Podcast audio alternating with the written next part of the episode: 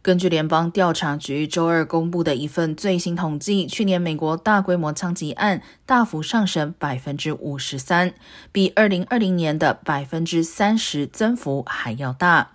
二零二一年共有六十一名枪手向人群开枪，统计中并且指出，绝大多数的枪手都是男性。去年六十一名枪手中，只有一人为女性。同时，枪手攻击多个地点的案件也明显增加，而枪案中导致死亡的人数也呈现类似增幅。二零二一年导致最多死亡的大规模枪击案发生在科罗拉多州的一间超市内，共有十人不幸丧生。